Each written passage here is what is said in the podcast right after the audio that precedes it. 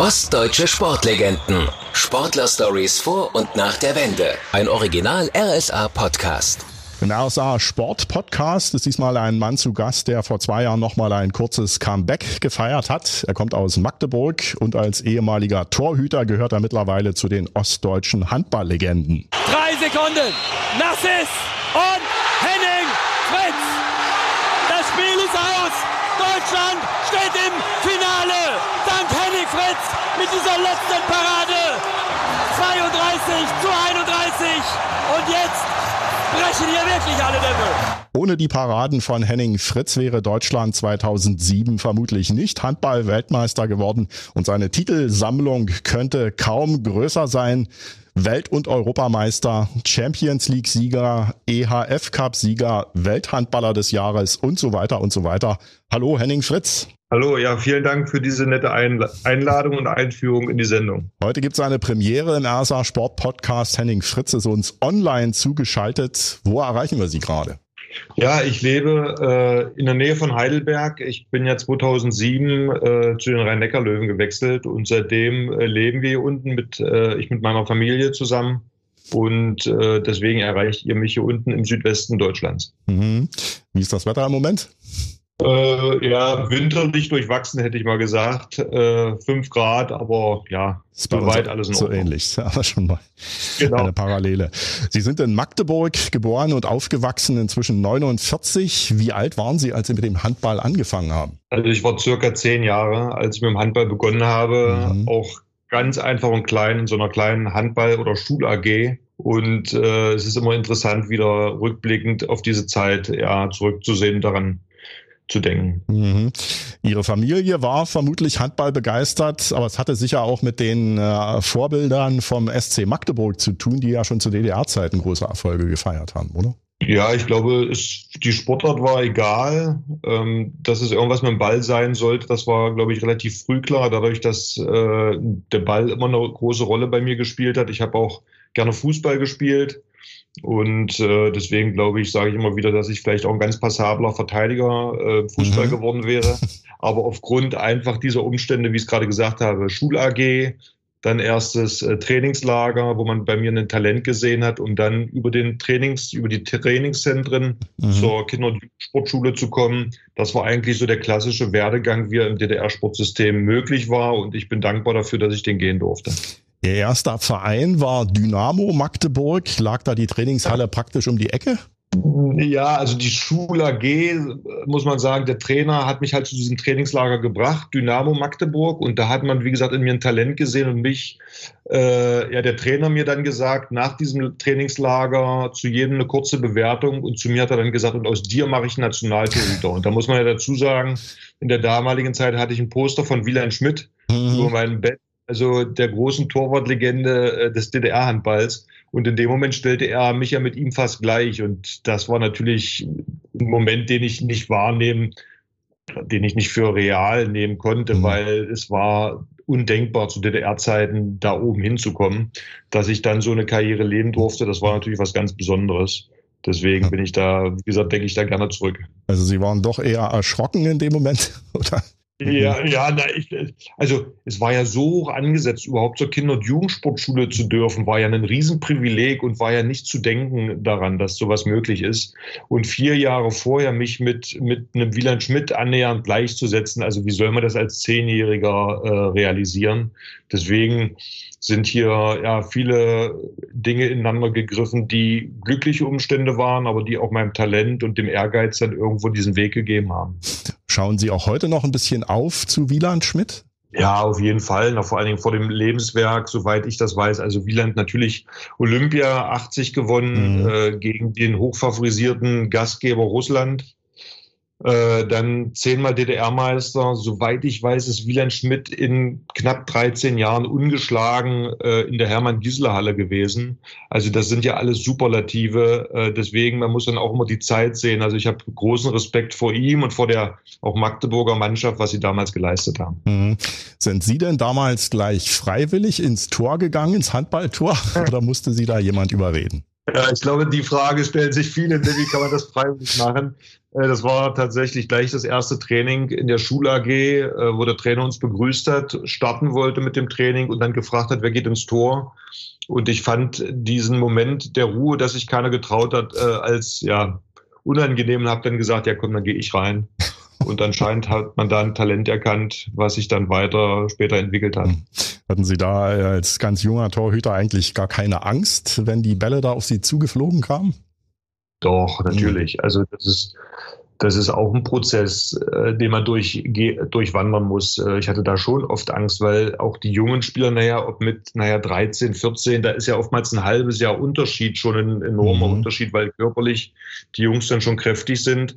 Und wenn die dann aus einem spitzen Winkel einfach fest Richtung Tor werfen, also da hätte ich gelogen, wenn ich da sage, das war für mich kein Problem. Nur nachher mit zunehmender Qualität haben dann die Schützen dann eher doch versucht, die Lücke zu finden, die dann, ich sag mal, was den Schmerz anging, äh, nicht ganz so groß und dramatisch waren. Nichtsdestotrotz war die Position im Tor natürlich, ja, ist keine ungefährliche. Ja, aber das ist dann auch da ein Prozess, mit dem man mitwächst. Also Sie sind jetzt kein Mensch, der sowieso die extremen Herausforderungen sucht, oder?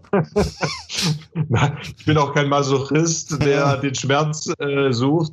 Äh, das war einfach, ich glaube, der Position geschuldet, dass man einfach mit den Aufgaben wächst und ähm, ja, auch da ändern sich die Dinge. Ne? Also klar, mit, mit zunehmendem Alter äh, wächst dann vielleicht manchmal wiederum die Angst und Sorge. Deswegen sage ich immer wieder, Spitzensport ist dann auch für junge Leute.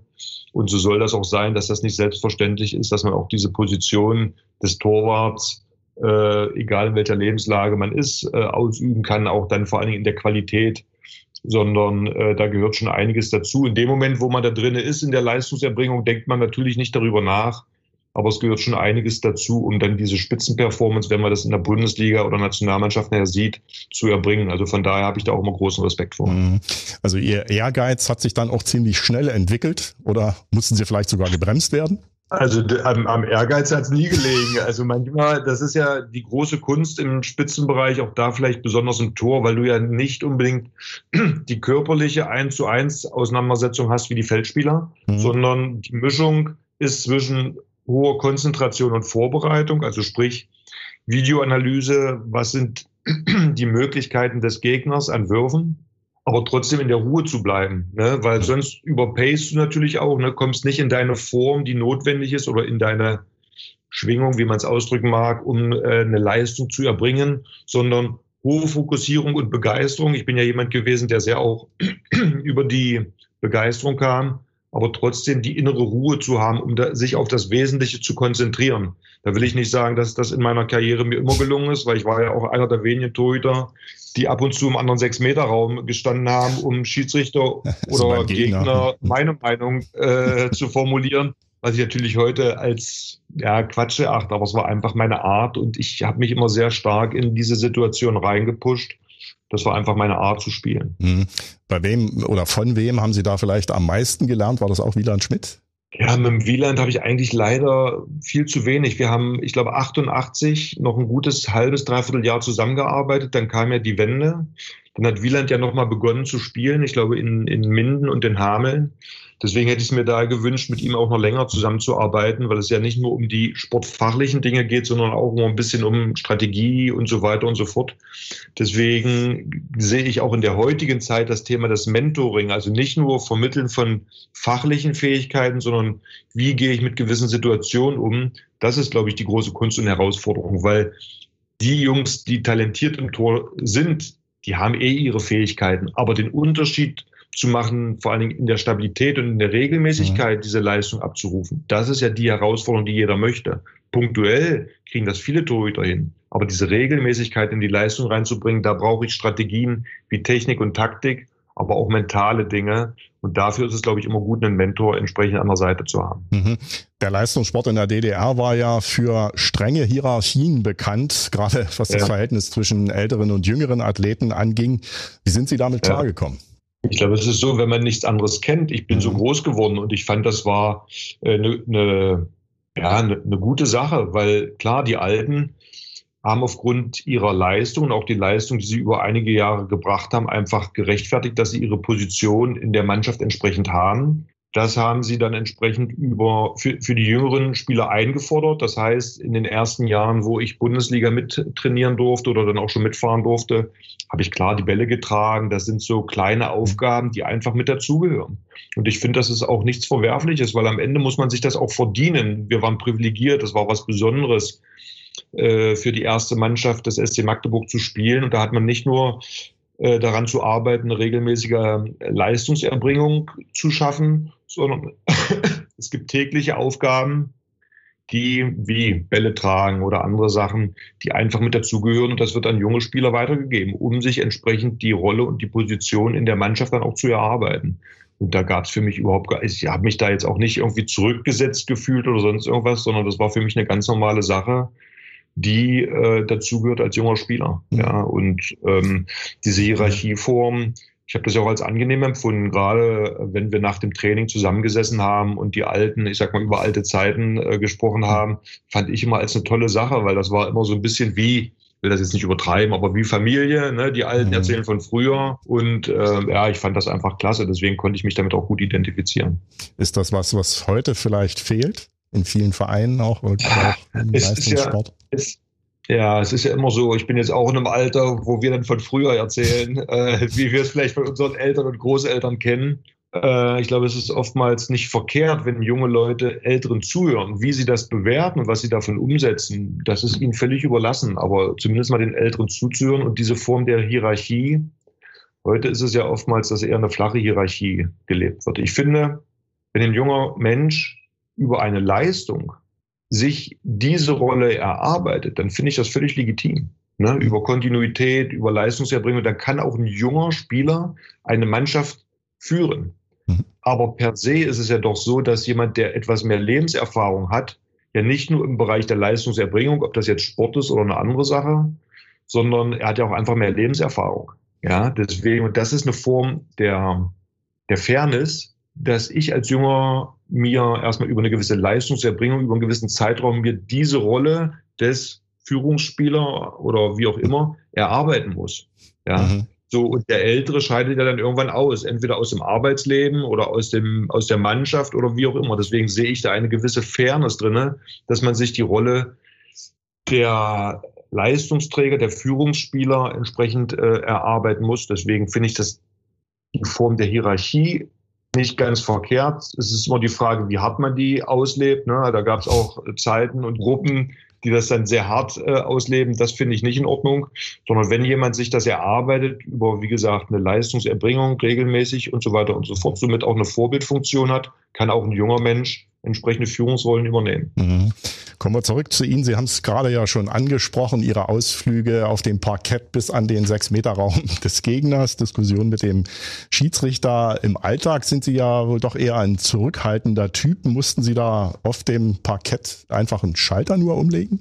Ja, ich glaube, dass, dass das eine Art war, ich sag mal so, mich dieses selber Pushen hat mich, glaube ich, dann in diesen Zustand gebracht, dass dort ähm, andere, andere, ja, wie soll ich sagen, Bereiche in meinem Hirn angesprochen wurden, um dann auch wirklich auf, ja, Kampf oder wie auch immer umgestellt zu werden. Also ich glaube, die Analyse ist vollkommen richtig. Ich bin in meiner Art, glaube ich, eher jemand, der ruhig ist, aber ich habe ein großes Interesse an erfolgreich sein. Ja, und natürlich bist du dann in diesem Sport auch irgendwo getrieben. Du bist, ich hatte das Glück, dass ich dann ja auch in Mannschaften Ende der 90er Jahre haben wir mit Magdeburg dann auch die wirtschaftlichen Rahmenbedingungen gehabt, ähm, ob im europäischen Bereich oder auch in der, in der Bundesliga in der Spitze mitzuspielen. Und da bist du natürlich getrieben. Du bist erfolgsgetrieben. Das heißt, die Erwartungshaltung, jedes Spiel zu gewinnen.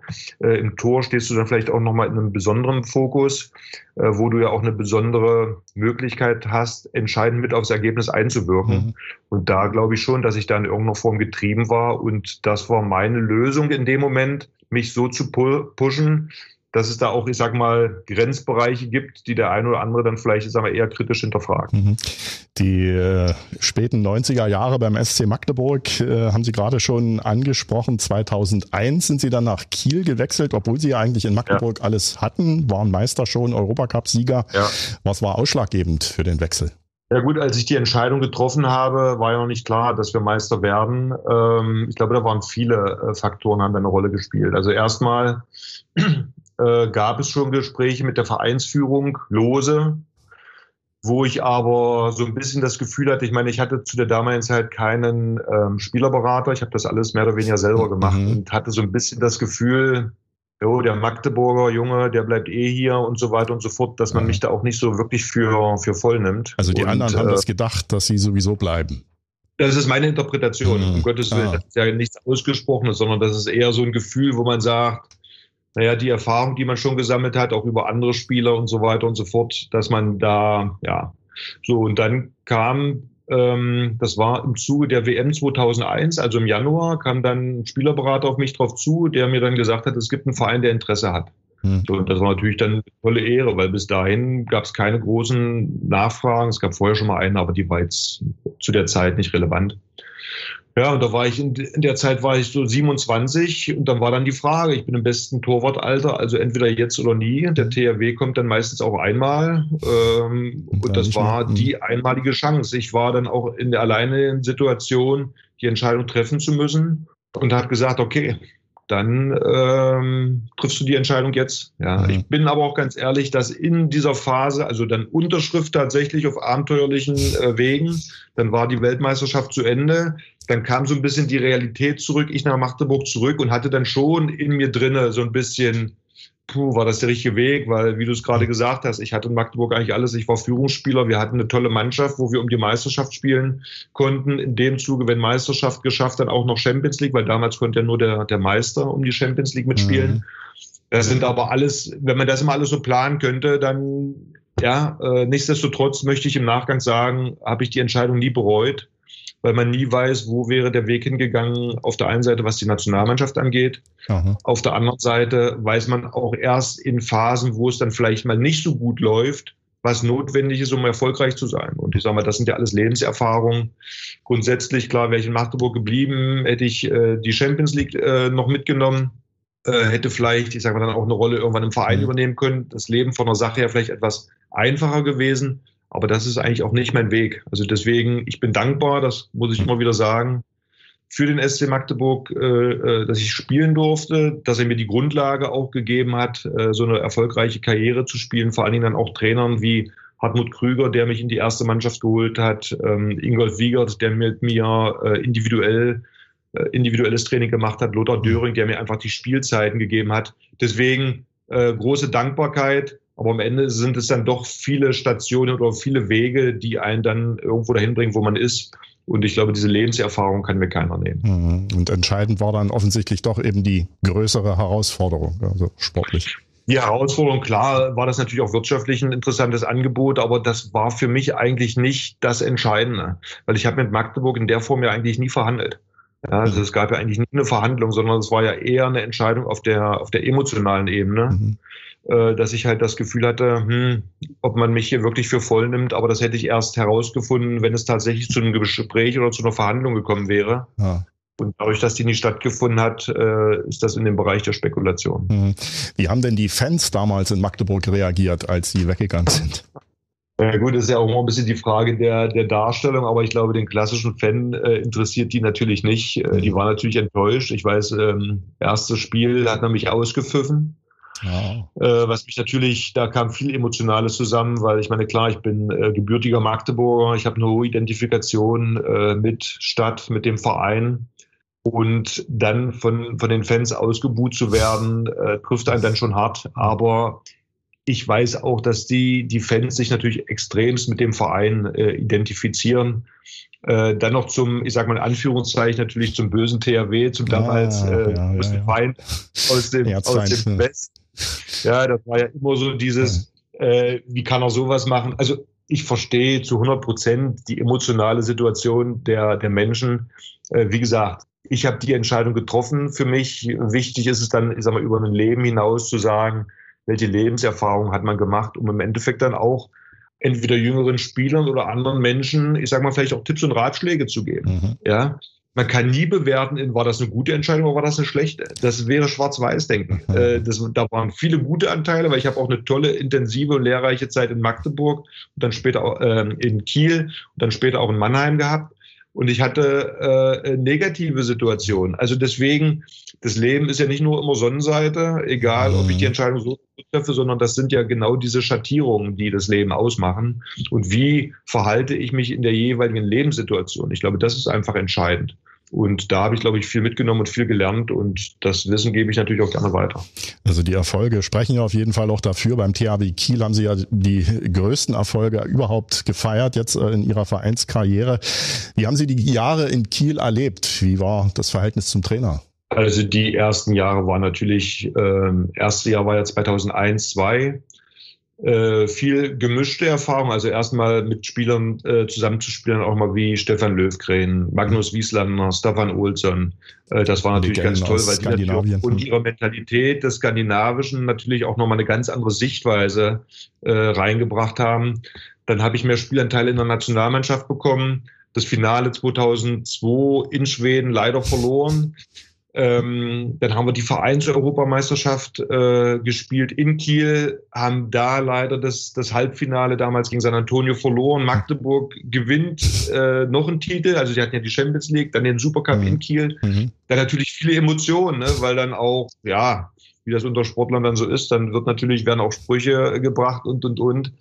Äh, also viel gemischte Zeit, aber die Zeit bis 2004 war, war ich eigentlich getrieben vom, ja, vom Erfolg und auf dieser Erfolgswelle zu schwimmen, ob auf nationaler oder internationaler Ebene. Ich habe es gerade angesprochen, 2002 Europameisterschaft im Finale, 2003 WM in Portugal im Finale, 2004 dann die Europameisterschaft gewonnen, Olympia Silber. Ähm, als erster Torwart zum Welthandballer gewählt. Also ich war in dem Moment tatsächlich auf dem absoluten Gipfel und fast im gleichen Zuge äh, war ich dann nicht mehr in der Lage, diese Leistung abzurufen. Aus welchem Grund auch immer. Vielleicht ein bisschen falsche Sichtweise auf das Ganze, dass man jetzt gefühlt etwas zu verteidigen hatte. Ich war jetzt Welthandballer, auch wenn man das natürlich nicht mhm. überstrapazieren, äh, überstrapazieren sollte, so, so ein mhm. Titel ist ja immer eine, eine Mischung aus natürlich Mannschaftserfolg. Mhm. Ich habe in tollen Mannschaften spielen dürfen wie Nationalmannschaft und Kiel, eigener Leistung. Also von daher, glaube ich, kann ich das gut einschätzen. Also Welthandballer ja als erster Torhüter überhaupt. Als das erster ja Torhüter, genau. Also auch da möchte ich nochmal dazu sagen, ich glaube, es gab genügend Torhüter vorher, die das verdient äh, gehabt hätten. Mhm. ne? Nicht allein ja. Schmidt äh, aufgrund seiner erbrachten Leistung. Aber ich glaube, das Bewusstsein äh, ist gestiegen, glaube ich, auch bei den internationalen Verbänden und Trainern, dass die Rolle des Torwarts natürlich eine besonders wichtige ist. Und ich hatte, glaube ich, das Glück einfach dann da im Mittelpunkt zu stehen und in der Form dann diese Ehrung als Welthandballer zu bekommen. Und fast im gleichen Zuge war ich dann ja ab 2005 nicht mehr so in der Lage, mich genau in diesen emotionalen Zustand zu bringen, von dem ich mhm. vorhin gesprochen habe. Also ja, mir fehlte einfach die Energie und die Kraft, mich so zu pushen. Und das war das, die Strategie, die ich bis dahin natürlich genutzt habe, um diese um diese Leistung zu erbringen. Und wenn dir im Endeffekt der, der Schlüssel zum Erfolg mehr oder weniger genommen ist, dann bist du in diesem absoluten Spitzenbereich nicht mehr in der Lage, diese Leistung zu bringen. Ja, und äh, andere Strategien hatte ich bis dahin nicht. Habe dann entsprechend klassisch den Verein und äh, den medizinischen Bereich darüber informiert. Die sagten damals nach Blutabnahmen und alles wäre gut und perfekt, es wäre nur ein Formtief. Ich wusste aber, dass es tiefer hängt und mhm. Äh, also ja, der, die, der, Verein hat hm. sich dann entschieden, natürlich ähm, äh, Ersatz zu holen. Thierry Omayer wurde verpflichtet und mhm. ich bin dann von der Nummer eins oder Nummer eins und zwei mit Matthias Andersson zusammen dann als Nummer drei degradiert mhm. worden und das ist dann also, der Rolle der Situation eine Riesenkatastrophe. Ja. Muss man sich ja dazu sagen, Thierry Omeyer, der Top-Torhüter der genau. Franzosen, äh, genau. auch sehr erfolgreich. Ähm, ja, Sie sprechen die Burnout-Phase an, 2005. Äh, darüber haben Sie ja dann auch erst viele Jahre später überhaupt gesprochen, weil das zu der Zeit damals eben noch kein Thema war in der Öffentlichkeit. Äh, ja, was, was ist in der Zeit schiefgelaufen? Ja, ich bin einfach nicht mehr in der Lage gewesen, diese Energie aufzubringen, diese Leistung ähm, abzurufen. Ne? Also mhm. ich habe ja gesagt, dass ich jemand gewesen bin, der sehr stark über das Emotionale gekommen ist und ich diese Strategie, die ich bis dahin verwendet habe, einfach nicht mehr abrufen konnte. Ja, deswegen, da sehe ich heute natürlich auch ganz andere Wege, nicht so über dieses sich reinpushen, sondern entsprechend Strategien zu erarbeiten, Technik zu verbessern, Grundlagentraining, mehr Ruhe. Ja, ich habe das ja auch oft formuliert, die Europameisterschaft äh, 2004 haben wir in zehn Tagen acht Spiele gemacht. Ja, vom Wahnsinn, Finale, Rückreise, direkt ähm, in den Verein auf die Rückrunde vorbereitet, halbes Jahr später Olympia, Finale, zwei Tage nach Rückreise und Ehrung direkt in die Vorbereitung der neuen Saison. Ähm, ja. Am Ende stehen die Termine an, aber man muss für sich selber tatsächlich die Freiräume schaffen, um, ich glaube nicht mal im körperlichen Bereich, da können wir viel mehr leisten, aber der Kopf, der braucht ab und zu mal Ruhe. Und da habe ich dann, glaube ich, in, in Zusammenarbeit Leistungserbringung, Spitzensport, familiäre Interessen, da war ich dann einfach, irgendwann war der Körper leer. Ja, mhm. und äh, da haben mir einfach die Strategien gefehlt, den Fokus doch ein bisschen anders zu legen. Und da habe ich, das sind Dinge, die ich heute auf jeden Fall jemandem, der vor allen Dingen in dieser Leistungserbringung ist, Ideen und Strategien mitzugeben, dass er ja, da gut vorbereitet ist drauf, dass man halt nicht in solche Situationen abrutscht, weil es ist nicht mit dem Fingerschnips getan, dass du ähm, da rauskommst, sondern das ist entsprechend ja auch ein Prozess. Es ist ein Prozess, wie du dort reinrutscht. Und das ist dann auch ein Prozess, um wieder rauszukommen. Also das geht mhm. nicht von eben auf jetzt, zumindest ist das meine Erfahrung. Ähm, und äh, entsprechend in der Prävention hätte ich da mit Sicherheit einige Ideen, um da nicht reinzurutschen. Mhm. Wie haben Sie denn da aus diesem Tief wieder rausgefunden? Also ich habe, wie gesagt, die klassische Medizin war relativ schnell durch damit. Die gesagt haben, Blutwerte sind gut, ist nur ein Formtief. Dann habe ich nach Alternativen gesucht und bin entsprechend auf Frequenz, auf das Thema der Frequenzmodulation gekommen. Hm, die Wie sind Sie darauf gekommen? Hm? Wie sind Sie darauf gekommen? Über, über einen Mannschaftskollegen, der, ah. der Markus Bauer. Äh, also unsere Frauen haben uns damals, haben sich damals darüber unterhalten, über meine Situation. Und äh, sie, die Frau von Markus Bauer sagte, dass ihre Tochter äh, in, in so einem therapeutischen, ähm, so einer therapeutischen Behandlung ist aufgrund von Lernschwierigkeiten. Ja. Und ich habe jeden Strohhalm genommen und bin damals dann entsprechend, habe dann auch diesen Aufwand auf mich genommen, weil das mit Fahrerei zu tun hat und ich konnte ja da auch nicht offiziell groß drüber reden, sondern das mhm. musste ja alles äh, inkognito ablaufen. Und habe entsprechend diese Technik äh, angewendet, die über Kopfhörer mehr oder weniger abgespielt wird und eine Nebenwirkung oder eine Wirkung, die ich damals hatte, ich habe halt viel schlafen müssen, aber der Schlaf war nicht erholsam. Mhm. Und nach der Anwendung dieser Methodik habe ich weniger geschlafen, aber der Schlaf war wieder erholsam. Also ich bin wieder an meine Ressourcen rangekommen. Und das war, glaube ich, mit ein ganz entscheidender Punkt, dass erstmal meine Stimmung sich äh, verbessert hat und hm. Stimmung und Begeisterung ist natürlich eine Grundlage für Erfolg. Ja, ganz klar. Und ähm, da ich gemerkt habe, dass sich hier in kleinen Schritten Dinge verändern, war das dann auch äh, die Grundlage, dass wir gemeinsam Heiner Brandt darauf angesprochen haben, der dann auch im Vorfeld der WM diese Technik mit eingebaut hat. Und ich, da ich weiß, dass diese Technik ja auf verschiedenen Ebenen abläuft, ne, ob, mhm. was, ich, was ich gesagt habe, auf der emotionalen Ebene, auf der besser schlafen zu können. Wenn ich besser schlafe, komme ich an viele wichtige Ressourcen meines Körpers ran. Und äh, deswegen glaube ich, dass es mit ein Teil dazu beigetragen hat, dass wir 2007 gewonnen haben aber vor allen Dingen in der Hinsicht, dass es mir geholfen hat, wieder Leistung zu erbringen. Und kann natürlich da auch im Nachgang nur sagen, dass ich dem Heiner Brandt da sehr dankbar bin, dass er mir diese Chance gegeben hat. Weil für ihn war das ja auch ein Risiko, den Torwart, der als Nummer drei beim THW spielt, hier als äh, den Torwart mitzunehmen, der, der hier die Grundlage mit schaffen soll, erfolgreich zu sein. Ne? Mhm. Denn eine WM im eigenen Land zu spielen, die Chance hast du einmal. Und äh, da war das für den Heiner schon auf jeden Fall ein großes Risiko. Vielleicht nochmal kurz zurück zum Verständnis auf Frequenzmodulation. Das läuft im Wesentlichen über Musik, ne? oder? Also Musik ist der Träger. Äh, man braucht nicht unbedingt Musik, äh, weil es im Endeffekt äh, zu sehen ist, es ist wie eine Stimulierung des, des Trommelfells, beziehungsweise es gibt ja im Ohr Muskeln und Fasern, die einen Zugang haben zum vegetativen System. Und wir sind ja meist in unserer heute sehr ja, über Bilder und Materielles sehr äh, sympathischen Bereich, ne? also immer daueraktiviert. Ne? Ob wir brauchen einen Kaffee, wir brauchen die nächsten Bilder, um uns wieder zu pushen und so weiter und so fort. Aber wir haben wenig Strategien, das System zu beruhigen und zur Ruhe zu bringen. Was jetzt, wenn ich es gut und perfekt mache, eine Form von Meditation wäre. Aber da, da müsste ich schon sehr intensiv mich mit auseinandergesetzt haben.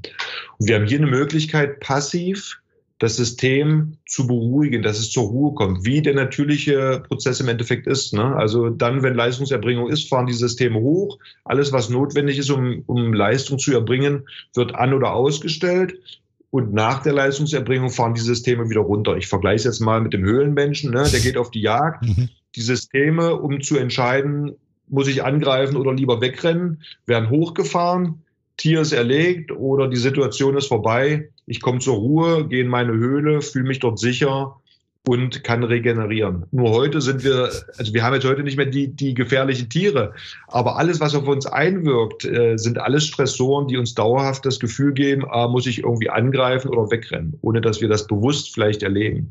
Und dadurch haben wir natürlich eine Daueraktivierung der Systeme, die uns wenig Möglichkeit geben, dass, dass wir zur Ruhe kommen. Ne? Das sind die ganzen medialen Dinge, die um uns sind, ne? Smartphone und so weiter, die aktivieren uns dauerhaft in diesem sympathischen Bereich. Und deswegen sehe ich hier eine große Möglichkeit, ob Kindern, ob Sportlern, ob Leute, die im Business sind, also im Endeffekt quer durch die Gesellschaft hier eine gute Möglichkeit zu geben, Anspannung und Entspannung in einer passiven Form äh, anzunehmen. Und jeder, glaube ich, der in einem gewissen Altersbereich ist, das Thema Schlaf ist ein sehr wichtiges. Mit 20 äh, hat man das Bewusstsein noch nicht so, aber ich glaube, viele, die dann so 35, 40 sind, wo das Thema ähm, erfolgreich im, im Geschäftsleben, Familie, alles unter einen Hut zu bekommen, die wissen dann, glaube ich, ganz gut, was ich meine. Und hier eine passive Möglichkeit in Anspruch zu nehmen, ist eine tolle und einfache Möglichkeit. Jo, von der Höhle und von der Frequenzmodulation ein Sprung zur Weltmeisterschaft 2007. Äh, ja, der Titel im eigenen Land, eigentlich ja das Highlight ihrer Karriere. Eben äh, Heiner Brandt, Sie haben es vorhin schon gesagt, der Bundestrainer. Ähm, dem sind Sie heute noch dankbar, dass er Sie trotz dieser ganzen Probleme damals äh, nominiert hat für die WM und dass Sie dieses großartige Turnier dann auch spielen konnten. Hatten Sie eigentlich immer einen besonderen Draht zu Heiner Brandt? Äh, also es war jetzt kein, kein wirklich inniges. Ich habe ein, ich habe immer mal ein gutes Verhältnis zu meinen Trainern äh, gepflegt. Äh, das kann ich über die gesamte Magdeburger Zeit sagen. Ich glaube, dass ich auch zu, zu Nocker Sedarusic, dem Trainer von Kiel, ein besonderes Verhältnis hatte. Klar, das hat sich geändert, als dann ähm, Thierry Omaye geholt wurde. Da wollte man mich natürlich auch eher loswerden. Äh, da hat sich das dann ein bisschen gedreht, aber mit Abstand äh, bin ich ihm trotzdem dankbar, weil ich auch viel von ihm gelernt habe. Und äh, auch das gehört mit äh, zu einer Sportlerkarriere äh, dazu. Es gibt Höhen und Tiefen. Äh, da merkt man natürlich auch dann die Form des Geschäftslebens, weil dann ist es am Ende Geschäft. Wenn man dich nicht mehr braucht, will man dich loswerden und dann werden auch alle Mittel in Bewegung gesetzt, um das auch in, äh, umzusetzen. Das kann man menschlich für gut oder nicht gut äh, erachten. Aber ich sehe eher die positiven Sachen. Deswegen habe ich viel von ihm gelernt. Und äh, Heiner, hat mir einfach die Freiheit gelassen. Ne? Also wie gesagt, ich bin jetzt nicht in der Form jemand gewesen, den er äh, regelmäßig nach Rat gefragt hat, da hat er andere Spieler gehabt. Aber er hat mir einfach die Freiheit gegeben und dann am Ende auch bei den Turnieren die Sicherheit, dass ich ähm, die Nummer eins bin. Das war jetzt zwar keine ausgesprochene Formulierung, aber ich habe es ja aufgrund seiner Einsatzzeiten, die er mir gegeben hat, äh, gemerkt, dass er da einfach auf mich setzt. Und in Phasen, wo er dann gemerkt hat, wo ein Spiel ist, wo ich vielleicht mal meine Ruhe brauche, hat er mich auch draußen gelassen. Also deswegen war das eine unausgesprochene äh, Sache, dass dann ein entsprechendes Vertrauen auf Gegenseitigkeit beruht hat. War die überraschende Nominierung die extra Motivation für Ihre Wahnsinnsparaden dann bei der WM? Also ich glaube, Motivation kann man nicht immer noch irgendwo steigern. Also entweder man ist motiviert oder man ist nicht motiviert. Äh, ich glaube, in dem Moment war ich halt auch viel durch Emotionen getragen, aufgrund dessen, dass natürlich die Enttäuschung mit einmal diese Leistung nicht mehr zu erbringen und das über einen längeren Zeitraum, äh, war in dem Moment einfach eine Zufriedenheit da. Ich glaube, die Dankbarkeit kommt erst mit den Jahren, ne? dass man rückblickend etwas anders auf Dinge äh, sieht. Und äh, wir machen ja immer noch Benefiz- und Freundschaftsspiele, die der Christian Schwarzer organisiert. Da sehen wir uns ja öfters. Und da hatte ich jetzt auch äh, das eine oder andere Mal die Gelegenheit, ihm das auch zu sagen, dass ich äh, ihm da sehr dankbar bin, dass er mir in der Situation das Vertrauen gegeben hat. Und er hat das ja auch selber nochmal geschildert, klar, dass das ein, ein entsprechendes Risiko war. Und ähm, aber da die Hoffnung hatte, dass ich da wieder an meine Leistung komme. Bei der WM ist ja auch ein Film gedreht worden, Projekt Gold. Ja. Da gibt es eine Szene vor dem Spiel gegen Slowenien, als Sie und Ihre Teamkollegen da ziemlich fettige Pizza futtern und Heiner Brandt sie dann richtig zusammenfaltet. War das das eigentliche Startsignal bei dem Turnier? Danach haben Sie ja dann alle Spiele gewonnen. Also es ist immer schwer, äh, so wo war das und was war da mhm. entscheidend. Aber ich glaube auch, dass wir haben im eigenen Land hohe Erwartungshaltung ähm, Vorbereitungsspiel zweimal gegen Ägypten, Katastrophe. Offizielles Spiel Unentschieden, inoffizielles Spiel, ein, zwei Tage später verloren. Da ja. konnten wir keinen Pass über zwei, drei Meter spielen. Eröffnungsspiel gegen Brasilien war keine Offenbarung. Zweites Spiel gegen die äh, Argentinier, glaube ich, mit elf Toren gewonnen, aber die waren kein Maßstab. Und dann gegen einen der, ich sag mal, möglichen Mitfavoriten Polen dann verloren. Und da war ich am Boden zerstört, weil klar, Dankbarkeit, Heiner, ich darf spielen, aber das Mögliche aus, weil bis dahin habe ich jetzt nicht wirklich äh, mit meiner Leistung Bäume ausgerissen und war natürlich auch enttäuscht. Äh, wie das dann äh, oftmals so ist, das war auch, glaube ich, ein wichtiger Punkt. Wir hatten das Thema der Frequenzmodulation. Wir hatten einen Raum, wo wir alle gesessen haben, wo diese Frequenzmodulation denen, die wollten, noch angeboten wurde. Aber es war ein großer Tisch. Einige haben damals Karten gespielt. Die Trainer haben ihre Videoanalyse gemacht. Äh, auf der anderen Seite waren welche, die haben dann am, am Fernsehen schon so, so Spiele, Videospiele gemacht. Und ich glaube, es war so mit diese Gemeinschaft, die auf der einen Seite ihren Teil dazu beigetragen hat. Und dann ist es halt manchmal so, dass zu fortgeschrittener Stunde äh, man nochmal Hunger bekommt. Dann sind wir natürlich auf die glorreiche Idee gekommen, äh, ja, was war verfügbar? Die Küchen waren überall zu, mhm. verfügbar war dann noch Pizza. Ne? So, und wenn man das jetzt im Nachgang, kann man da schön drüber lachen. Äh, ich kann das auch gar nicht so wiedergeben, wie, der, wie der Heiner damals das äh, gesagt hat. Ne? Er hat sich ein Video angeguckt. Damals haben die Isländer gegen Frankreich in Magdeburg äh, gewonnen, was womit nicht zu rechnen war. Sieht die Isländer wie Kampfschweine, sieht seine Mannschaft morgen so spielen gegen die Slowenen, da kommt der Pizzabäcker vorbei. Ja. Heute kann ich drüber lachen. In dem Moment war uns nicht zum Lachen. Und dann hat er tatsächlich, und das war, glaube ich, entscheidend, dass er dann gesagt hat, da könnte er mir heute eine Antwort drauf geben. Das heißt, er hat nicht zum Spiel gesagt, er hat das Video laufen lassen, mhm. ähm, von das auf die Slowenen halten sollte. Und er hat damit im Endeffekt eigentlich uns die Verantwortung übergeben. Und für uns war es so, ohne dass wir uns zusammengesetzt haben, äh, ja, jetzt waren wir mit dem Rücken zur Wand und jetzt war es auch egal. Jetzt war, also jetzt brauchen wir uns keine Gedanken mehr, wie ist das mit der Öffentlichkeit und was denken die Fans und es war wurscht. Und das war, glaube ich, die Handbremse, die bei uns im Kopf war, die wir dann gelöst haben. Und dann sind wir auch an unsere Emotionen gekommen, dann haben wir das Publikum mit einbinden können und dann laufen diese Prozesse mit einmal automatisiert ab, die notwendig sind, um erfolgreich zu sein. Jeder Einzelne für sich, aber auch als Mannschaft. Ja, und dann kamen diese vielen tollen Spiele zustande. Warum haben Handballer eigentlich so einen Heißhunger auf Fastfood? Ja, ich glaube, dass wir uns damals schon äh, klar mit, mit Ernährung auseinandergesetzt haben, auch in der Theorie. Aber mal ganz ehrlich, also wenn ich jetzt wirklich in die Tiefe gehen wollen würde, was Ernährung angeht, wenn wir damals im Hotel äh, Kohlenhydrate bekommen haben, also sprich Nudeln ohne Ende, also da könnte ich jetzt in die Tiefe gehen, was in den Nudeln drin ist, ist nämlich auch nur Zucker, schnell verfügbare mhm. Kohlenhydrate, also ist auch nicht die beste Ernährung. Ja. Äh, wir brauchen nicht darüber reden, dass Pizza natürlich nicht die beste äh, Ernährung ist. Aber in dem Moment zu der damaligen Zeit war es das einfachste Verfügbare und in der Gruppe ist es dann so, äh, da werden dann irgendwelche nicht moralischen, aber irgendwelchen äh, wichtigen Dinge, da hast du Hunger. So, was ist verfügbar? Pizza, also bestellen. Ne? Ja. So. Am Ende sieht man da auch halt nicht schade. Das ist trotzdem natürlich keine Sache, die ich jetzt einem jungen Athleten äh, so empfehlen würde. Mhm. Also Sie sind heute jetzt nicht unbedingt noch Fan von Fast Food. Oder vielleicht doch? Ja, Pizza würde ich jetzt nicht als Fastfood bezeichnen. Mhm. Also Fastfood würde ich mal die äh, bekannten Ketten, mhm. die dafür stehen, äh, nennen. Aber es ist natürlich, äh, ist Pizza keine äh, Sportlerernährung, gar keine Frage. Aber manchmal, äh, glaube ich, ist der emotionale Moment des Zusammenseins und des Genusses, den ich der Pizza jetzt mal zusprechen würde, äh, wichtiger als alles andere. Ja, äh, nichtsdestotrotz, wie gesagt, ist es äh, keine leistungssteigernde Ernährung.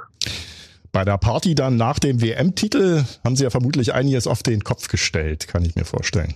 Ja, wir haben dann gefeiert, ich glaube damals in Wiel, wir waren in Wiel untergebracht, ein kleiner Ort bei Gummersbach, äh, waren ja auch da, wir waren ja noch auf dem Rathausplatz, also es war ja eine unglaubliche Erleichterung, natürlich für mich äh, aufgrund der Gesamtsituation in Kiel, jetzt mit einmal als Weltmeister und bester Torwart des Turniers zurückzukommen. Also da war eine große Genugtuung, dass es auf der einen Seite noch geht, solche Leistungen zu erbringen, aber auch natürlich eine Genugtuung, denen, die diese Entscheidung getroffen haben, zu zeigen, dass sie vielleicht da nicht ganz richtig gelegen haben. Der einzige Wermutstropfen, der entsprechend geblieben ist, war die Verletzung im Finale dass ich halt nicht fit ja. und gesund zurückgekommen bin, mhm. weil sonst, glaube ich, die Öffentlichkeit da einige Fragen gestellt hätte, äh, wo der Trainer dann äh, keine Antwort drauf geben musste aufgrund meiner Verletzung und nach einem, ich glaube, Vierteljahr oder zwei Monaten, nachdem das auskuriert war, das Abschlusstraining zum nächsten Spiel stattgefunden hat, habe ich mich dann tatsächlich beim Fußballspiel äh, verletzt. Da musste der Trainer dann, kam er nicht in diese Zwickmühle, eine Entscheidung treffen zu müssen.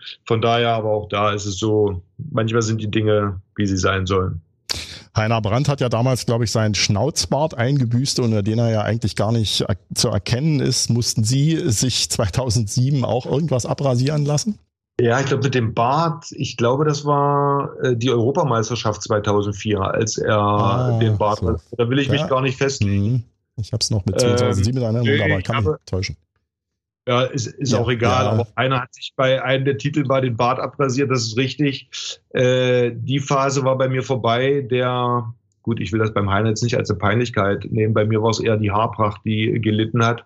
Ich habe mir, ich glaube, 99 beim ersten ERF-Pokalsieg mit Magdeburg die Haare gefärbt und dann extrem kurz geschnitten. Ich habe nach dem Halbfinale 2002 der Europameisterschaft mir die Haare an der Seite ganz, also das war nicht meine eigene mhm. Idee, sondern einige meiner Mannschaftskollegen kamen auf die glorreiche Idee und ich war natürlich im Überschwang der Emotionen und der Gefühle hingerissen, da mitmachen zu müssen. Haare an der Seite ab, in der Mitte hier so ein Irokesen. Ah, ja. äh, zum Heiner Brandbart hat es bei mir nicht gereicht, aber da habe ich ein halbes Jahr gerade in Kiel, in Kiel mit den Schweden gespielt und die standen mir jetzt gegenüber und ich mit dieser Haarpracht.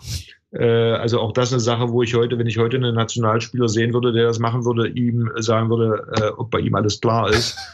Deswegen sind das keine Momente, auf die ich wirklich stolz bin. Und 2007 waren auf der einen Seite vielleicht nicht mehr die Spieler da, die auf so tolle Ideen kamen. 98 kann ich mich noch dran erinnern, hatten wir einen Linksaußen, der sehr kreativ mit äh, Haarpracht äh, war. Und der hatte tatsächlich sein Team mitgebracht und wir mussten alle uns irgendwie in bunten Farben die Haare färben. Äh, Gott sei Dank äh, sind wir 2007 da ein bisschen vernünftiger geblieben. Jo, äh, Sie haben Ihre Handballkarriere 2012 ja bei den Rhein-Neckar-Löwen beendet, sich vor zwei Jahren aber zu einem Comeback bei der SG Flensburg-Handewitt breitschlagen lassen. Da waren Sie immerhin schon 46. War da jemand besonders hartnäckig? Mm, ja, das war natürlich nochmal eine Situation, wo ich gesagt habe, also wenn so eine Konstellation zusammenkommt, dann könnte ich mir das vorstellen. Natürlich erstmal mit der SG Flensburg-Handewitt, äh, Handewitt äh, einen Verein, der auch um Titel noch mitspielt, damals um die Meisterschaft wo man ja knapp gescheitert ist, wenn am letzten Spieltag äh, die Rhein-Neckar-Löwen, ich glaube, eine Unentschieden erzielt hätten, dann wäre Flensburg Meister geworden. Kiel gewinnt mit einem Tor und so ist Kiel Meister geworden. Also das war nochmal eine Gelegenheit und natürlich auch äh, zu dem damaligen Trainer äh, Mike Machulla habe ich natürlich auch eine familiäre äh, Bindung. Von ah, daher waren das alles Punkte, die mich dazu nochmal, ähm, ja, dass ich mich nochmal entschieden habe, diesen Weg zu gehen. Aber ich habe es auch vorher schon angedeutet, also absoluter Leistungssport ist für junge Leute. Deswegen nochmal auszuhelfen für so einen Moment ist okay. Aber sowas über einen langen Zeitraum zu machen, ist äh, undenkbar. Gab es denn in Ihrer aktiven Zeit einen Feldspieler, vor dem Sie besonders großen Respekt hatten, weil er vielleicht besonders hart geworfen hat? Ja, also ich hatte meist mit, mit den Außen meine Schwierigkeiten, als es aufkam mit den ganzen Drehwürfen und Legern und so weiter. Nikolai Jakobsen war da einer, der mich da oftmals zur Verzweiflung äh, gebracht hat. Ähm, von den Kroaten, äh, da habe ich auch nicht viele Bälle gehalten. Also es gab schon den einen oder anderen, die einen dort äh, zur Weißblut gebracht haben. Ähm, aber ansonsten ist, glaube ich, der Respekt da vor allen. Also alle, die da international unterwegs sind, äh, haben entsprechend ihre Qualität. Springen wir in die Gegenwart. Sie arbeiten seit ein paar Jahren als Handballexperte für den Fernsehsender Sky. Was macht Ihnen da am meisten Spaß? Ja, da, auch da hat sich natürlich ein bisschen was geändert. Die Rechte liegen jetzt bei äh, Dine. Das ist ja mhm. äh, ein Anbieter, der über den Springer Verlag äh, kommt. Äh, da bin ich aktiv jetzt nicht mehr dabei. Aber als ich in der Zeit, als ich für Sky gearbeitet habe, war es natürlich die Expertise, äh, die Sicht aus äh, eines ehemaligen Torwarts äh, zu, zu nennen und weiterzugeben. Das hat mir in der Form Spaß gemacht. Ich habe es als eine absolute Herausforderung äh, gesehen in der Hinsicht. Wir haben, ich glaube, das erste Turnier international war die WM in Katar. Und äh, ja, ein bisschen über das Spiel zu reden, kann eigentlich nicht so problematisch sein. Und ich kann mich an, an einen Spieltag erinnern, da haben wir zwei Spiele hintereinander ähm, kommentiert. Und meine Rolle ist ja in der Hinsicht relativ einfach. Ich bringe meine Expertise ein, der Kommentator bringt mich ins Spiel oder fragt, Henning, Mensch, wie siehst du das? Ganz ehrlich, im zweiten Spiel Ich saß teilweise nur noch da und äh, konnte nicht mehr reden, weil ich so kaputt war, weil das natürlich eine ganz andere Rolle ist, nur da zu sitzen und nichts sagen zu müssen und jetzt äh, ständig äh, aufmerksam zu sein, um vielleicht die eine oder andere Situation optimal zu interpretieren. Also hätte ich vorher so nicht gedacht, deswegen auch da großen Respekt an die, an die Kollegen, was die machen müssen. Aber es war natürlich auch eine tolle Erfahrung, das mal aus der Perspektive erleben zu können, äh, dahinter die Kulissen gucken zu können. Und von daher war das auch äh, ein toller Moment, dass ich das miterleben konnte. Gibt es vielleicht die Chance, da nochmal zurückzukehren in die Position da, als Handballexperte? Da lasse ich, ist offen. Ja, also von meiner Seite äh, bin ich da völlig frei und offen, wenn es da Interesse gibt. Wie gesagt, im Moment ist die Situation eine andere, dass äh, hauptsächlich äh, Stefan Kretschmer, Pascal Hens, äh, soweit ich weiß, diejenigen sind, die dort, äh, Andi Schmid noch. Genau, aber wir werden sehen, was die Zeit bringt. Jo, demnächst beginnt die Handball-EM in Deutschland. Sie kennen Bundestrainer Alfred Gislason ja schon ziemlich lange. Torhüter Till Klimpke aus Wetzlar hat ihm vor kurzem vorgeworfen, er hätte nur Spieler für die EM nominiert, die gute Freunde von ihm sind. Man muss dazu sagen, dass sich Klimpke später auch dafür entschuldigt hat. Was halten Sie ja. von solchen Vorwürfen? Ja gut, wir wollen erstmal mündige Athleten haben. Deswegen ja. äh, ist natürlich, muss man immer den Moment, wo er diese Äußerung getätigt hat, äh, formulieren. Also erstmal ist er ja nicht im 35er-Kader. Das heißt, er hat gar keine Chance mehr, mhm. in irgendeiner Form nachnominiert zu werden. Zweitens, äh, na, direkt nach einem Spiel, was verloren gegangen ist. Also das ist natürlich viel Enttäuschung in dem Moment dabei und ähm, auf der einen Seite spricht es ja für ihn, dass er hier eine klare Meinung hat zu gewissen Dingen. Äh, ich glaube, dass man in Absprache mit dem Verein dann äh, ihn dazu bewogen hat, äh, de, diese Worte vielleicht etwas zurückzunehmen, um die Tür, die er in dem Moment tatsächlich zugeschlagen hat, noch mal ein kleines bisschen zu öffnen, weil er hat ja, ist ja ein sehr guter Torwart und hat ja auch noch genügend Zeit, dort den Weg Richtung Nationalmannschaft äh, zu finden. Und um da noch ein bisschen Spalt äh, offen zu lassen, äh, war das mit Sicherheit auch eine Beweggrund, da diese Entschuldigung hinzunehmen. Ansonsten äh, ist es, glaube ich, völlig normal, dass ein Trainer äh, Spieler auf der einen Seite nimmt, die er kennt, zu denen er vielleicht auch schon ein gewisses Vertrauen hat. Dann ist das auch immer eine Momentaufnahme ich glaube, das Ganze immer rational und wie auch immer äh, zu begründen, das geht nicht immer. Das spricht ja auch dafür, dass wir in Deutschland einfach so viele tolle und gute Torhüter haben. Äh, ich würde im Moment mal die, die, die vom Potenzial am wahrscheinlichsten drei nennen. Äh, Andy Wolf, äh, ähm, soweit es jetzt in den Medien stand, ist, äh, fühlt er sich wieder gesund. Ist, glaube ich, keine Diskussion. Äh, er ist aufgrund der Leistung, die er in den letzten Jahren gebracht hat, auch äh, wie ihn die gesamte Handballwelt sieht, mit dem Renommee, was er da mitbringt, die Nummer eins aus meiner Sicht. Silvio Heinevetter hat ein sehr gutes, äh, sehr gute Saison bisher gespielt. Er bringt viel Erfahrung mit. Da ist tatsächlich zu überlegen und die Frage, wie kommen die beiden Top-Torhüter miteinander klar? Ja, weil äh, darf man nicht vergessen, hier geht es natürlich auch mal ein bisschen um Ego und äh, mhm. wie kann sich der eine, wie findet, kommt der eine mit der Rolle klar, die er dann auch einnehmen sollte? Ne, weil es geht auch mhm. hier darum, Rahmenbedingungen zu schaffen, dass jeder, der auf dem Feld ist, 100 Prozent Leistung bringt. Und das müssen die beiden oder die ja dann beantworten, wenn Silvio Heinevetter dann mit dabei ist. Wer für mich eine ganz klare Rolle spielt Richtung Zukunft, ist David Speth. Also wenn ich ihn gesehen habe, ob im Verein oder Nationalmannschaft, hat er immer herausragende Leistung gebracht, hat immer eine Idee, geht immer gezielt Richtung Ball. Ich habe selten einen Torwart gesehen in dem Alter, der schon so gut und stabil teilweise in seiner Leistung ist. Mhm. Also deswegen seine Rolle für mich völlig klar. Äh, als Torwart wird er aufgebaut für die nächsten Jahre. Ja, und mhm. dann haben wir dahinter einfach viele weitere gute Torhüter, die auf diesem Level spielen können. Und da ist jetzt ähm, Till Klimke hinten runtergefallen. Also ich verstehe zu 100 Prozent seine Enttäuschung.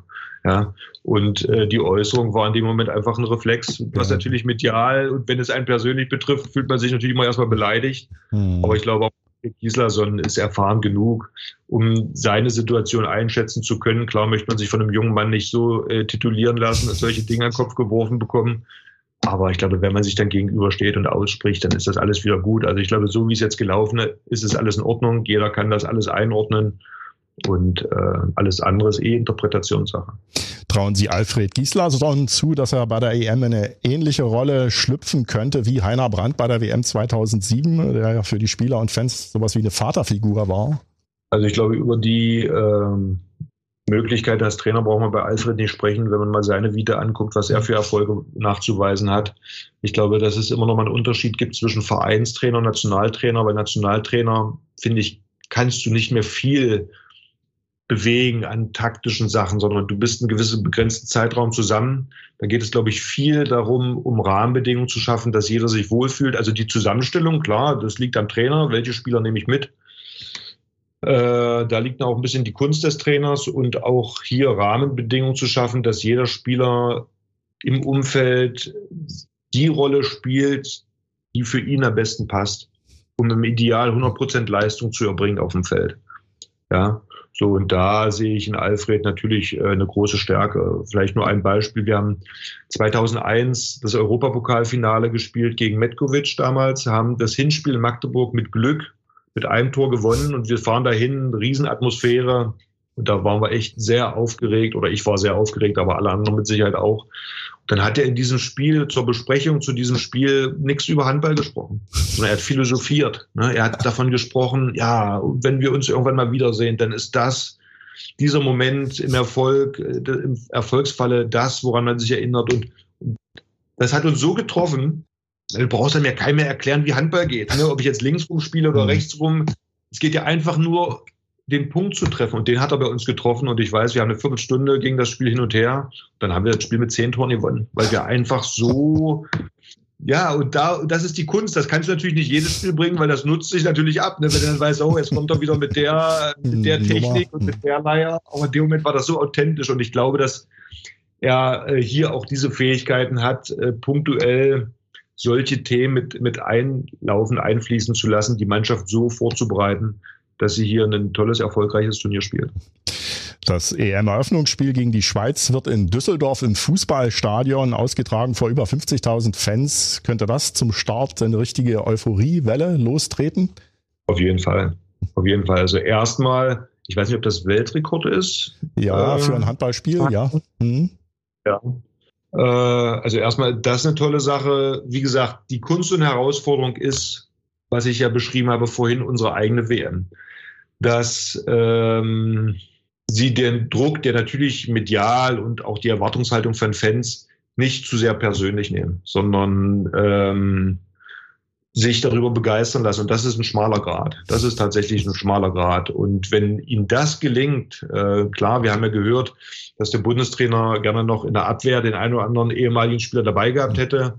Aber wir wissen auch, dass Lücken, die entstehen, immer wieder ausgefüllt werden. Mhm. Es werden neue Spieler sich finden, die im Moment dieser Begeisterung und dieser, dass Leistung gebracht werden muss, kann das ausgefüllt werden. Und das vom spielerischen Potenzial in der Offensive, glaube ich, haben wir viele gute Spieler, die ähm, hier jede Mannschaft an die Grenze bringen können. Und äh, wenn das der Mannschaft gelingt, ähnlich wie es uns damals 2007 über die Begeisterung getragen werden vom Publikum, an regelmäßig an sein Leistungslimit kommt, dann kann die deutsche Mannschaft sehr, sehr weit kommen. Ja, 2007, ich muss da mal wieder zurückblicken, wenn du sagen möchtest, wer war der herausragende Spieler, das kann man nicht sagen. Alle Spieler haben an ihrem Leistungslimit mhm. gespielt. Und ich nenne da immer gerne wieder den Thorsten Jansen, der in der Abwehr ja auf der Halbposition gedeckt hat als Außen und eine Quote hatte bei, ich glaube, ich 70 oder über 70 geworfenen Toren von, von weit über 80 Prozent. Ich meine, das ist, das ist überragend. Das ist überragend. Ja, ja. Und ein Spieler gewesen, der der medial jetzt nicht irgendwo groß im Vordergrund stand, der keinen großen Platz in der Mannschaft eingenommen hat. Er hat einfach seinen Job gemacht und sowas liebe ich. Das ist einfach genial. Und äh, das wünsche ich mir für die, für die Mannschaft jetzt auch, dass jeder seine Rolle einnimmt. Es gibt die Ruhigen, die nur seine, ihre Arbeit machen. Es gibt die anderen, die extrovertiert sind. Das ist ja die Herausforderung, dass alle Persönlichkeiten, die jeder in sich hat, mit einbringt, die zusammenpassen und dann äh, es in Leistung umgesetzt wird. Und das ist einfach das geilste Gefühl, was es gibt. Was trauen Sie der Mannschaft bei der EM zu? Vielleicht ganz kurz. Ähm, also ein großer Erfolg wäre für mich natürlich das Halbfinale. Ja. Hm. Also Halbfinale, dann nach oben ist alles, alles offen. Ich glaube, das Potenzial ist da. Es wird ein harter, schwerer Weg. Ich meine, darüber brauchen wir, glaube ich, nicht reden. Ähm, aber das, das Potenzial ist da und das wäre auch mein Wunsch an die Mannschaft, Halbfinale. Jo, vielleicht sehen wir ja auch Henning Fritz irgendwann nochmal auf einem Handballparkett wieder. Wir biegen in die Schlussrunde ein und fragen nach Ostprodukten. Was mag oder mochte Henning Fritz lieber? Fürst Pückler Eis oder Hexenkuss-Eis? Also ganz ehrlich, ich habe jetzt an viele andere Produkte gedacht, aber an, an, an Eisprodukte, die namentlich zu nennen, also selbst beide, ich kenne die Namen nicht. Hm. Ich kann mich nur daran erinnern, es gab früher diese kleinen Dosen mit so diesem Plastiklöffel. Hm. Vanilleeis gab es ja. da. Ich glaube, dann sogar mit entweder Johannisbeer oder Heidelbeer. Hm. Also fürs Pückler Eis waren drei Schichten, Schoko, Erdbeere und Vanille zusammen gefroren, äh, quasi an einem Stück, auch in einer Waffel meist. Und dieses Hexenkuss-Eis war Stieleis mit Vanille und einer Kakaoglasur drumherum. Stieleis. Ja. Stieleis, ja. alles klar. Aber wir sehen im Osten war Marketing nicht so groß, deswegen nee, war der Name jetzt kein Begriff, aber das Stieleis kenne ich. alles klar. Wartburg oder Lader? natürlich Wartburg. Wartburg. DDR-Auto. Also Einfach, solide und äh, die DDR-Männer waren handwerklich begabt und hatten, ich sag mal, das, das nötige Rüstzeug. Das waren ja meistens die Kerzen, die entweder, glaube ich, kaputt mhm. äh, äh, gegangen sind oder Keilriemen. Und da war der, der, der, der DDR-Mann so gut vorbereitet, dass man mit dem Auto um die halbe Welt hätte fahren können. okay. Ja, vielen Dank, Henning Fritz. Viele Grüße nach Baden. Vielen Dank. Ja, vielen Dank fürs tolle Gespräch. Äh, liebe Grüße nach Sachsen. Ostdeutsche Sportlegenden. Sportler-Stories vor und nach der Wende. Ein Original RSA-Podcast.